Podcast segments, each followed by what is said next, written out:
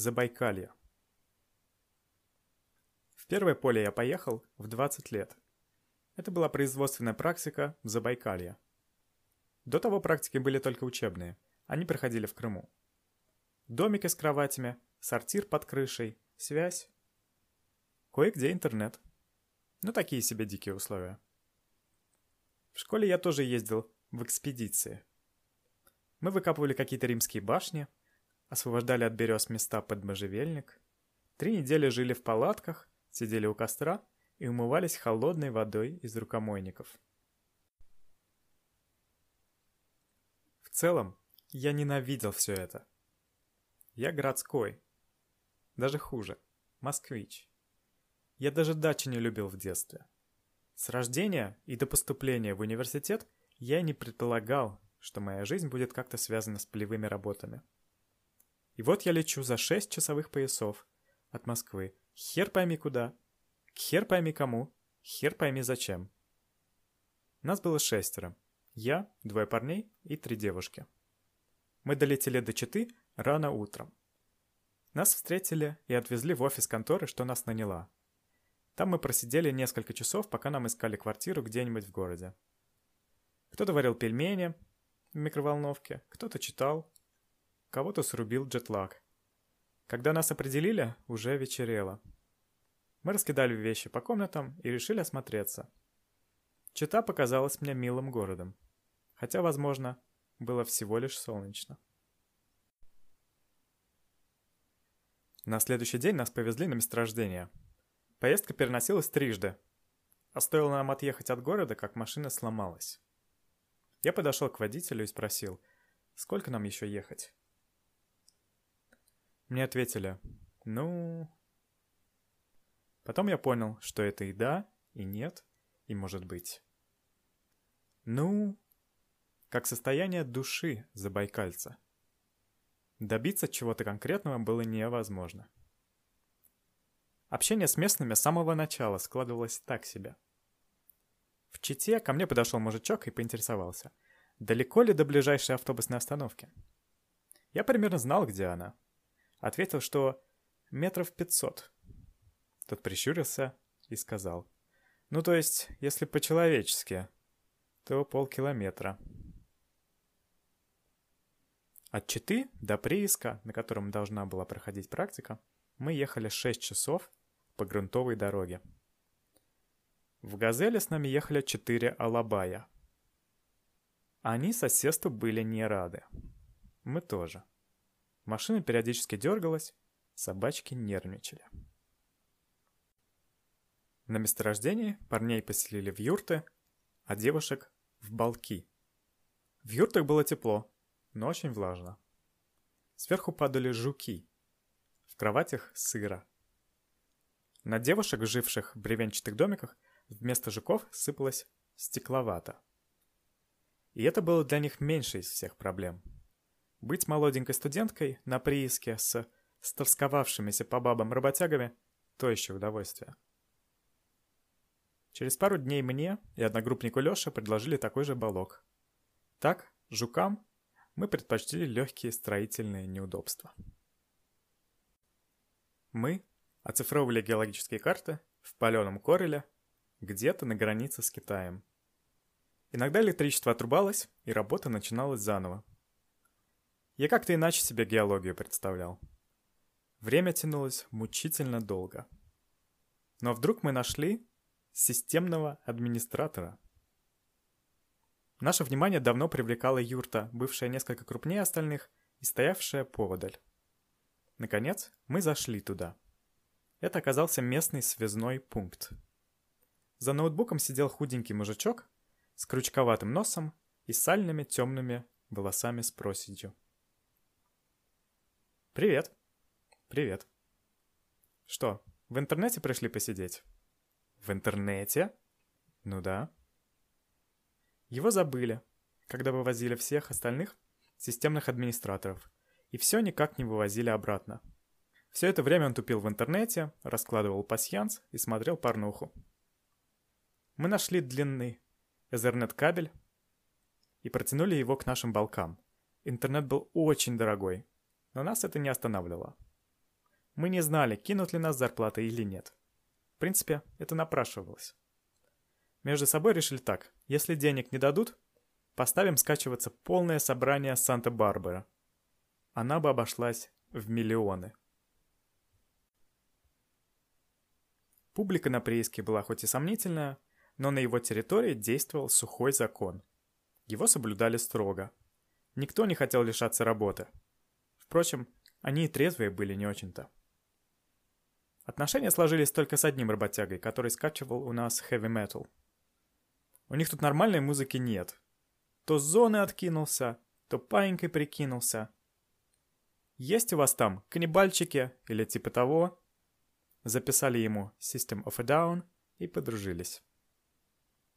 Рядом с прииском была деревня. Мы ходили туда за пивом. Рано или поздно местные должны были нас тормознуть. «Вы откуда, пацаны?» «Из Челябинска». Я соврал, потому что сознавал свою, как москвича, некую ущербность.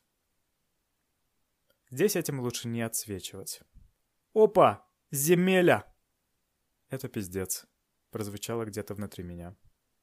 «А с какого района?» «Я на улице Ленина живу». «А где там?» «Рядом с памятником. Ты извини, мы торопимся, нас ненадолго отпустили». Чё, работа-то есть у вас там? Я не знаю. Я не HR. Воодушевившись удачей с Челябинском, я решил немного покуражиться. Кто? Неважно. В ларьке продавались жвачки Love Is, концентрированные соки Юппи и Чувец. Все это лежало там с 90-х годов. Вероятно, мы сделали им годовую выручку. Дни прокручивались кое-как. Бодрило немногое, но кое-что все же происходило. Студентка Оксана страдала лунохождением. Однажды она очнулась посреди лагеря без одежды. Она привыкла спать голой. Ей повезло, кроме лошадей на нее никто не глазел. Другим развлечением были отравления. Пол лагеря выстраивалось в очереди перед сортирами. Другая половина лагеря была только что оттуда. Процесс шел циклично. Версии звучали разные. Картошка хуёвая. Та не, как ей траванешься? Черемаха вон зацвела, видал? Ну... Где ты видел, чтоб цвела?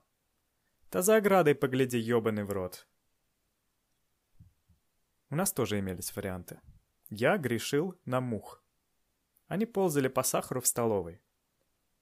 Так я научился пить чай пресным. Работяги мою свежую привычку оценили.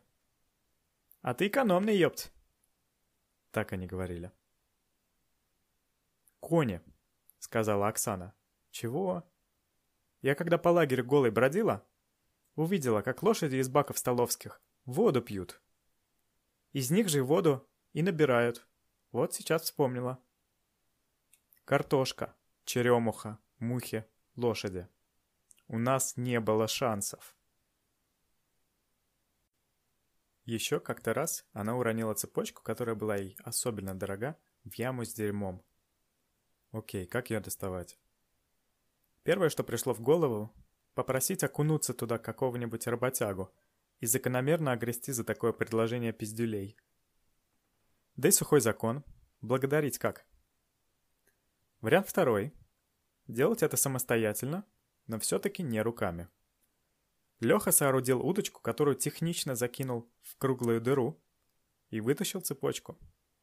Аккуратно перенес ее в банку с разведенным одеколоном, чтобы она типа там продезинфицировалась. Больше цепочку вроде бы не носили, но и выбрасывать не стали. Память о первой любви все-таки. Поскольку это была производственная практика, нам надо было набрать какой-то материал для диплома. Я договорился с металлистом, что тот подбросит до ближайшего заброшенного месторождения, чтобы я набрал каких-нибудь камней или типа того. По пути в салон залетел шершень. Заполз куда-то под сиденье и, судя по звукам, был страшно недоволен.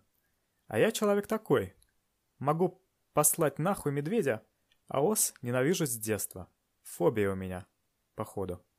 Кончилось, слава богу, ничем. Я набрал камней и договорился, что мне вышлют карту месторождения. Я взамен пооцифровал всякие разрезы и карты. Впрочем, заниматься больше было и нечем. Все это очень напоминало Конан Дойловский рассказ «Союз рыжих». Главного героя, чтобы отвлечь от ограбления, заняли переписыванием британики. Вот как раз что-то подобное. Главный геолог на прииске был хороший мужик. Он обижался, когда я говорил о нашей работе как о бесполезной. Однако, когда нам купили билеты домой, я почувствовал себя отлично. До Читы мы ехали железной дорогой. Оксанин билет аннулировали. До нас уехали три других девушки, и по ошибке обналичили и ее бумаги тоже. А вас мы на поезд не пустим, билет уже выдан. Кому, блядь? А вот вчера. Держите 100 рублей. Место все равно свободно. Ох, ладно, езжайте. И в аэропорту без нервов не обошлось. Мы прошли регистрацию, нас отвели в зал ожидания. Сначала рейс отложили на час, потом еще на парочку. В итоге мы просидели в зале около пяти часов. Все это время сквозь витражное стекло открывался вид на наш самолет. Его ремонтировали при нас. Периодически вываливались детали, что-то горело. Самолет исправен, но не работает. Так нам объявили. «Знаешь что?» — сказала Оксана. «А, если бы я была директором этой авиакомпании, я бы отправила в Забайкалье именно такой самолет. Ну... В Читинской области я стал атеистом. Но на время полета мне пришлось как минимум стать агностиком. Лететь на этом предстояло 6 часов. Ну что, кто хочет выпить? Выпить нужно было всем. Так, поблевывая, цедя интернет и рисуя бесполезные карты, я и познакомился с полевой геологией. После той поездки я надеялся, что наша встреча была последней.